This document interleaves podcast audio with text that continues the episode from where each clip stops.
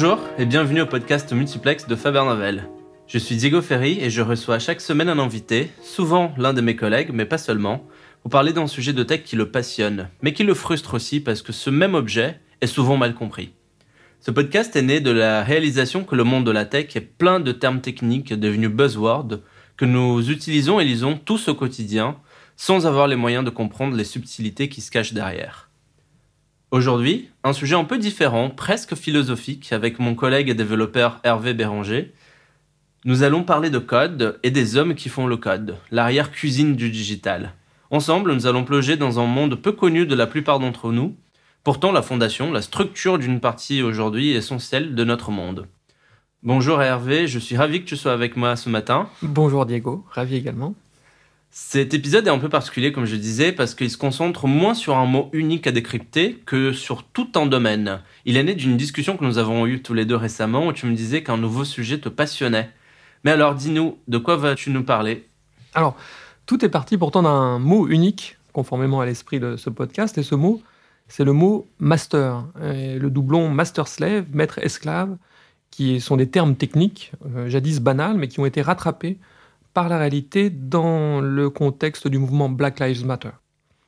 Euh, vis-à-vis de ce débat, j'ai peut-être eu une réaction initiale ambivalente que j'ai cherché à comprendre, et en, tirant le fil, j'ai réalisé qu'on avait là un sujet de réflexion très vaste, que ce qui était en jeu, c'est ce qu'on pourrait peut-être appeler à la Steinbeck euh, du code et des hommes, c'est-à-dire quel est le rapport entre le code et la réalité, quel est le rapport entre le code et ceux qui le font, et comment les développeurs donc, se projettent à l'intérieur de leur code en continuant à, creuser, euh, ce qui m'a dérouté, c'est que je me suis retrouvé à lire une histoire euh, du code euh, du point de vue de la libération. La libération Oui, parce que coder, finalement, c'est essayer d'asservir une machine pour lui faire faire ce qu'on a envie qu'elle fasse. Et il y a eu là une espèce de retournement dialectique, presque hegelien, très classique, au sens où finalement ce sont les machines qui mmh. ont asservi les développeurs en les forçant à leur parler leur langage, euh, en leur imposant des formes de représentation, par exemple l'architecture des ordinateurs. Euh, c'est le modèle de von Neumann qui est le même depuis 60 ans, et c'est dans ce modèle qu'il a fallu que l'esprit des développeurs se, coule. Donc il aurait été tentant de reprendre euh, pour les machines la phrase d'Horace, la Grèce conquise a conquis son farouche vainqueur, sauf qu'en retour, il y a un troisième temps dialectique qui s'est amorcé depuis quelques années, Mhm. avec plusieurs inventions majeures autour des langages et des technologies qui ont amené les développeurs peu à peu à se libérer de leur aliénation à la machine. D'accord. Et qu'est-ce qui se passe en ce moment? Alors, pour en revenir aux événements récents, il y a d'abord eu le 25 mai la, mort de, George Floyd dans les circonstances abominables que l'on sait, et puis début juin, une nouvelle prise de conscience dans la société du manque d'efforts en faveur des populations minoritaires, avec des manifestations euh, nombreuses, et c'est un mouvement qui a eu des répercussions euh, jusque dans ce que tu as appelé en introduction l'arrière-cuisine du code. C'est ainsi que début juin, euh, on a un développeur, Scott Hanselman, et d'autres à sa suite, souvent des militants de ce qu'on appelle la tech inclusive, mmh. qui ont déclaré, voilà, j'ai renommé ma branche Git, qui s'appelait Master, en Main, et je vous invite à en faire autant.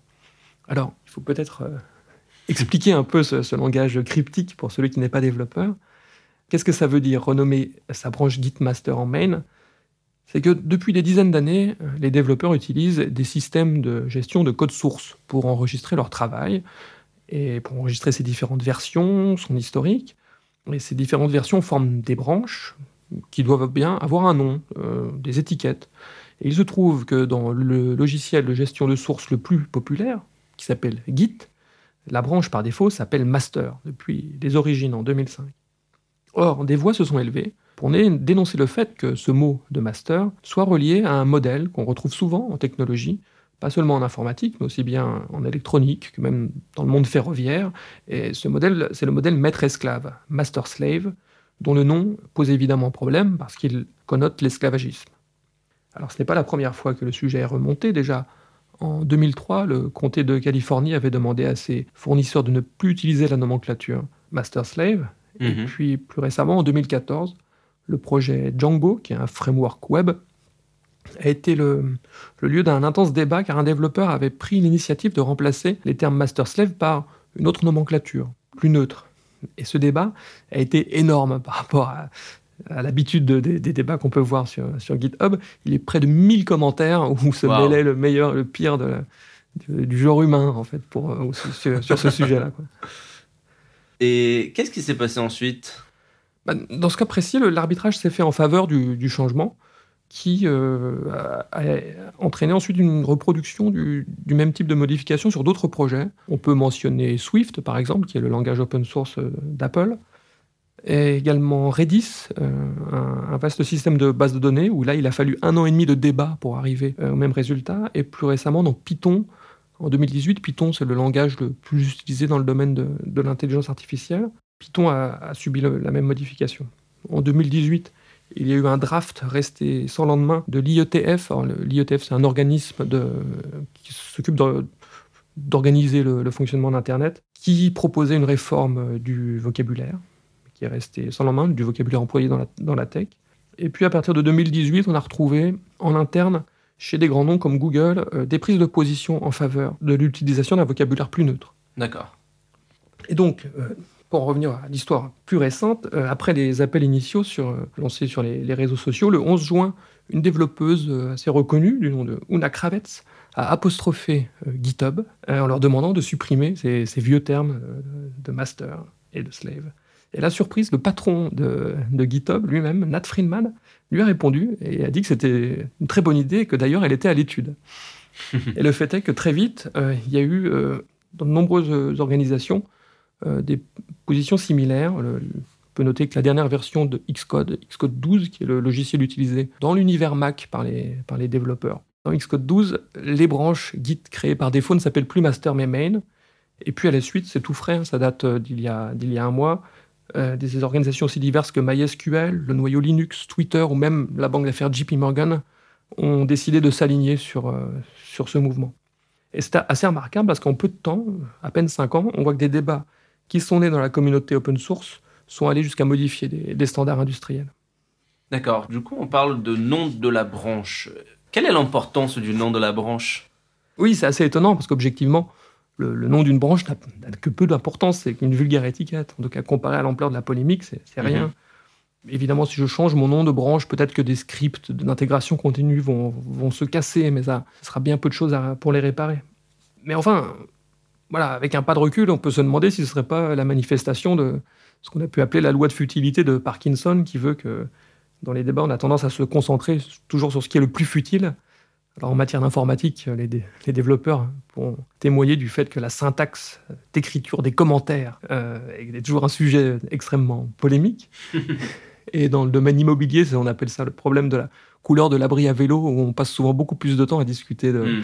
de cette couleur que de la pertinence de l'investissement immobilier lui-même. Il y a toutefois deux raisons pour lesquelles le nom est important. D'une part, sur le plan de la dénotation, on a pu voir que choisir un nom conduit évidemment à préciser sa pensée. Et dans le cas de, Python, en 2018, où ce changement a eu lieu, c'est intéressant de, de, regarder dans le détail quelles ont été les modifications. On peut voir que le, le renommage master-slave a donné lieu à plusieurs déclinaisons. Parfois, on a dû choisir le terme parent-child, d'autres fois le terme de worker, d'autres fois le terme de main, principal, d'autres fois client-serveur. Donc on voit que ça ce terme un peu paresseux de master slave recouvrait mmh. de nombreuses réalités différentes et que bien choisir le nom conduit à davantage d'exactitude.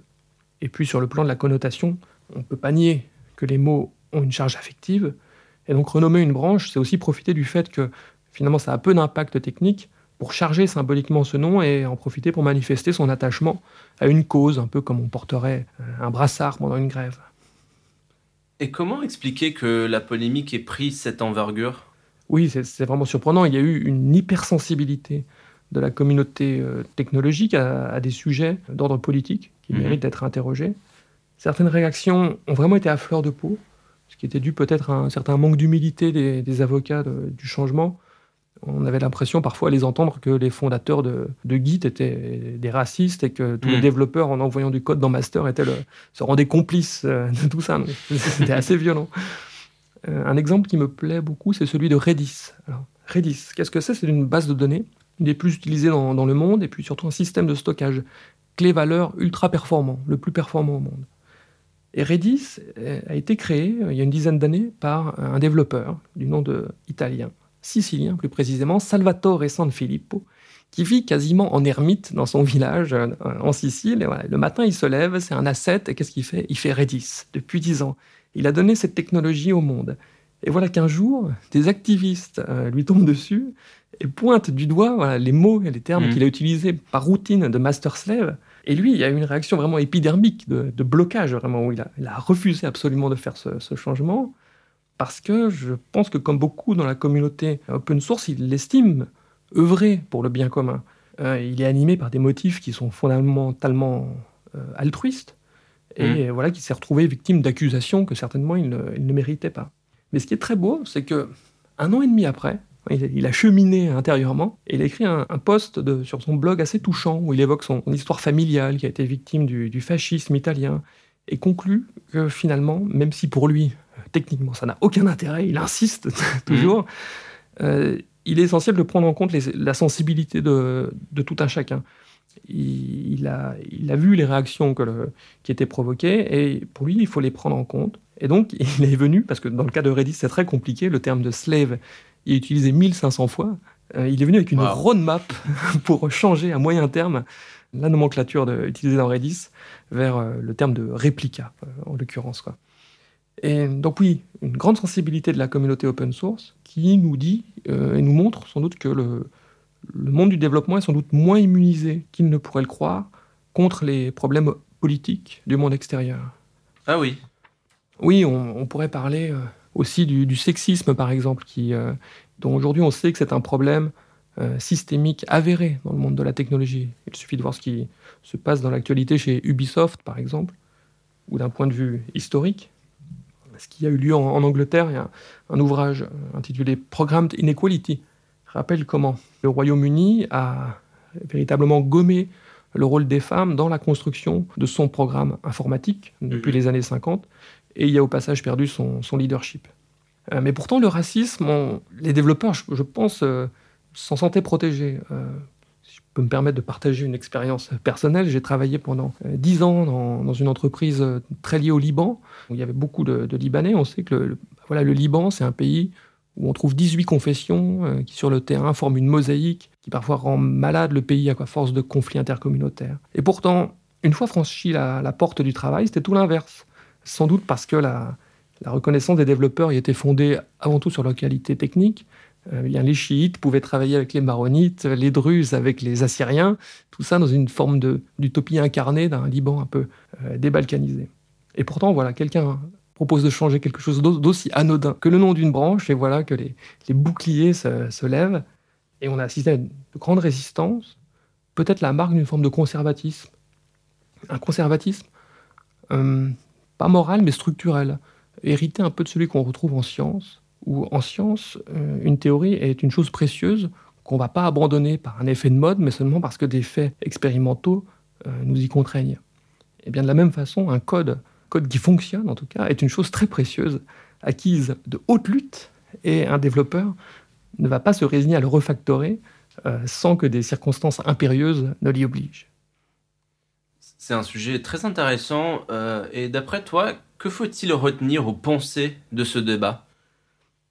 Si vraiment je voulais euh, élargir la, focale au maximum, j'ai envie de dire que ce qui est en jeu là, c'est rien moins que le rapport du code avec le monde. Hmm. Euh, ici, les, débats ont mis en évidence qu'il n'y avait pas de séparation de la technique avec le reste du monde, que des détails en apparence anodins, qu'on pourrait croire l'affaire d'initiés, l'affaire des gens de l'art, sont vraiment liés à tout ce qui, nous entoure. On connaît la formule rabâchée de Mark Andreessen, Software is eating the world. Euh, le logiciel mange le monde. Eh bien, cette formule, j'ai envie de l'éclairer avec une autre formule célèbre d'un psychanalyste, Jacques Lacan, qui écrivait que le réel, c'est quand on se cogne.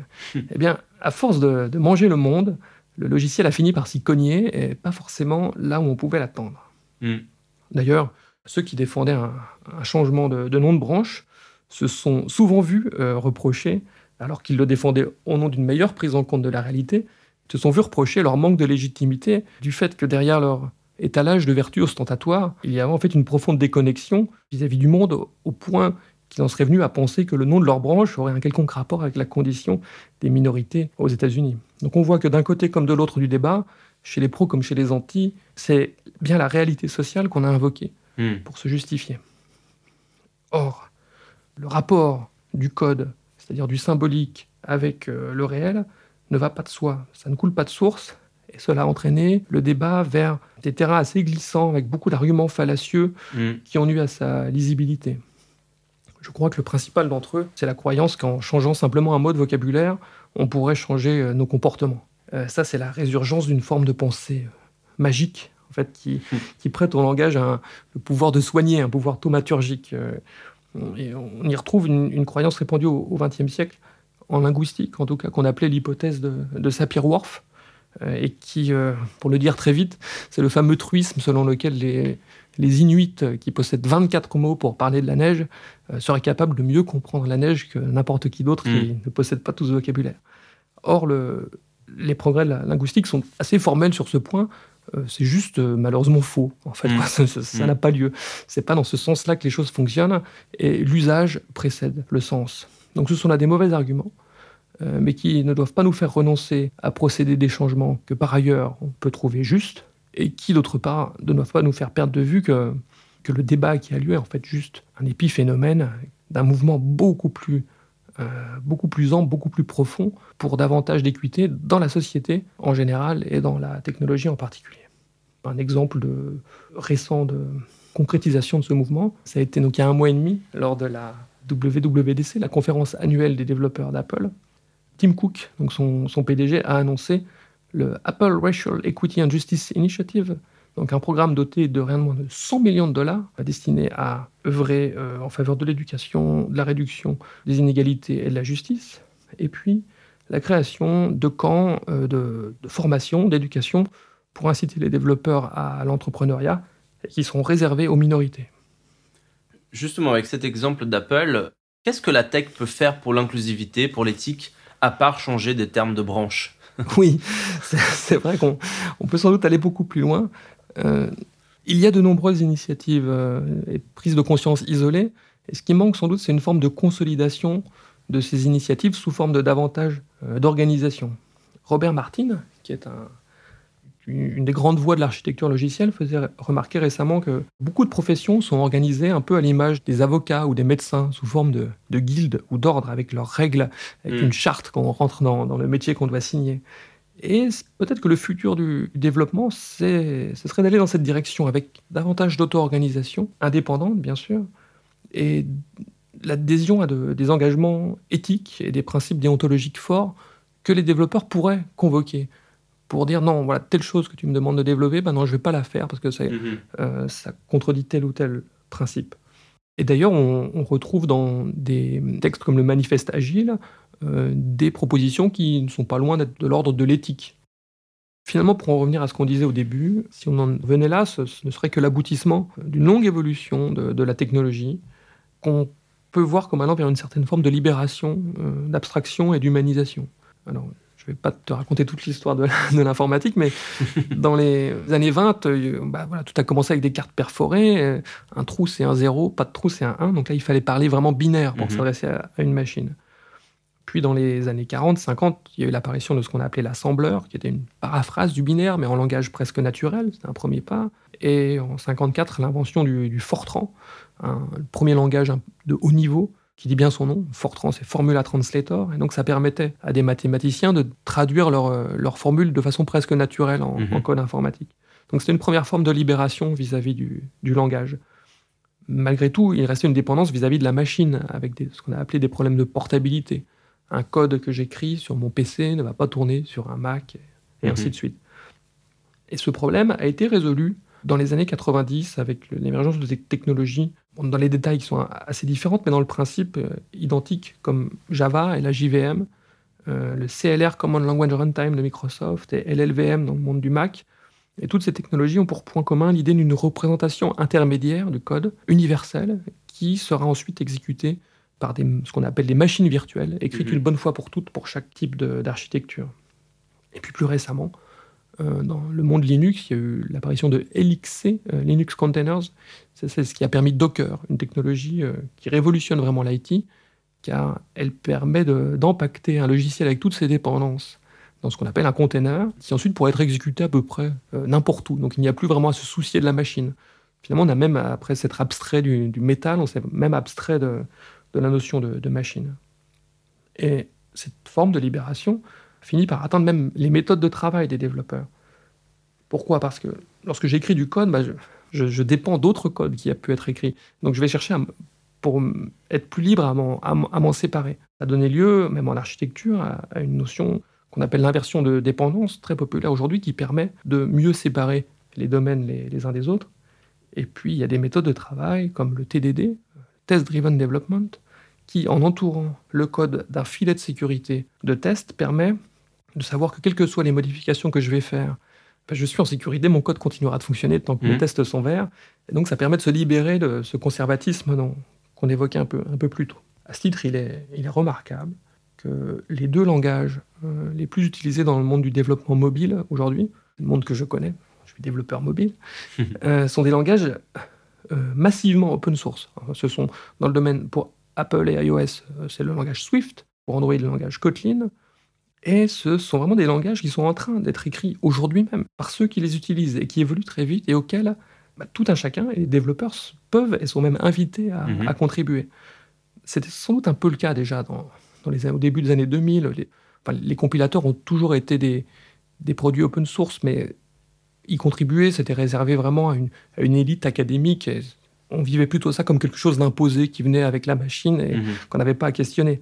Alors que là, il y a un tableau Jira de, Swift ou de Kotlin. Je peux créer un ticket, dire tiens, j'aimerais bien telle fonctionnalité pour euh, la prochaine mhm. version ou telle autre, je la vois d'un mauvais œil, et puis on va débattre avec des gens d'assez bon niveau, mais, mais les niveaux sont aussi assez sont disparates, et donc euh, les développeurs finalement sont en train de s'approprier euh, leur propre langage, leurs propres outils, ce qui traduit une grande vitalité de cette communauté technologique qui peu à peu lève le nez de son guidon de, silicium. Et d'après toi, ça a plus de valeur? Oui, euh, complètement. Alors bien sûr, parfois ces langages ont un côté un peu baroque parce que comme des développeurs peuvent proposer des, de bonnes idées qui sont contradictoires en elles, mais qui seront acceptées malgré tout parce que euh, ce sont toutes les deux de bonnes idées. On n'a on, on pas forcément de, de, parti pris très fort qui est, euh, qui est garanti, mais et puis il y a aussi des surprises, mais qui sont dues à la jeunesse du code, comme des bugs dans le langage, quelque chose de très neuf. C'est la première fois de ma vie de développeur que parfois je suis limité par un bug dans le langage. mais c'est juste symptomatique d'une forme de jeunesse et de vitalité qui doit être encouragée parce que ces langages derrière ont une expressivité euh, hors du commun. On, écrit vraiment beaucoup plus vite euh, en Swift et en Kotlin les choses que j'ai pu les écrire il y a une quinzaine d'années en, mm. C. Et puis ils ont également une, robustesse qui permet, de, grâce à leur typage fort, de détecter en amont des bugs qu'on qu'autrefois on aurait détectés que, beaucoup plus tard. Donc oui, ce sont vraiment des, des langages de grande valeur. Est-ce que, à ton avis, le problème slave master ne serait pas apparu si le langage était co-construit ainsi? Oui, j'en suis convaincu. Même des durs à cuire comme Salvatore et San Filippo, dont on parlait un peu plus tôt, l'ont déclaré si aujourd'hui il devait faire Redis, euh, il emploierait un vocabulaire tout à fait différent de celui qu'il a employé. Aujourd'hui, voilà, on sent une, une rupture avec un, avec un ordre ancien. C'était mm. un vocabulaire qui marquait une époque avec lequel on rompt. Et les ruptures, on sait, parfois peuvent être euh, douloureuses, mais il faut les accepter. Et ce débat est malgré tout très sain, car ce n'est pas à moi aujourd'hui de, le trancher. Mais ce qui va se passer, c'est que c'est la communauté elle-même qui choisira de se prendre en main et de choisir l'une ou l'autre option, qui est déjà en train de le choisir d'ailleurs. C'est passionnant. Un grand merci Hervé pour euh, ce super échange. Merci à toi Diego. Tu nous as fait voyager dans des réalités et un monde peu connu de la majorité d'entre nous. À vous, auditeurs, je rappelle que s'il existe un sujet, une question tech que vous souhaitez que nous traitions, vous pouvez toujours nous écrire à l'adresse, vous la connaissez, c'est multiplex.fabernovel.com. C'est la fin de l'épisode d'aujourd'hui. Je vous donne rendez-vous jeudi prochain pour parler d'agilité. On essaiera de mieux comprendre ce buzzword et les raisons pour choisir d'utiliser des méthodes agiles. L'épisode d'aujourd'hui a été produit, écrit et réalisé avec l'aide de Marina Dislich. C'est tout pour le multiplex, je suis Diego Ferry, à jeudi prochain.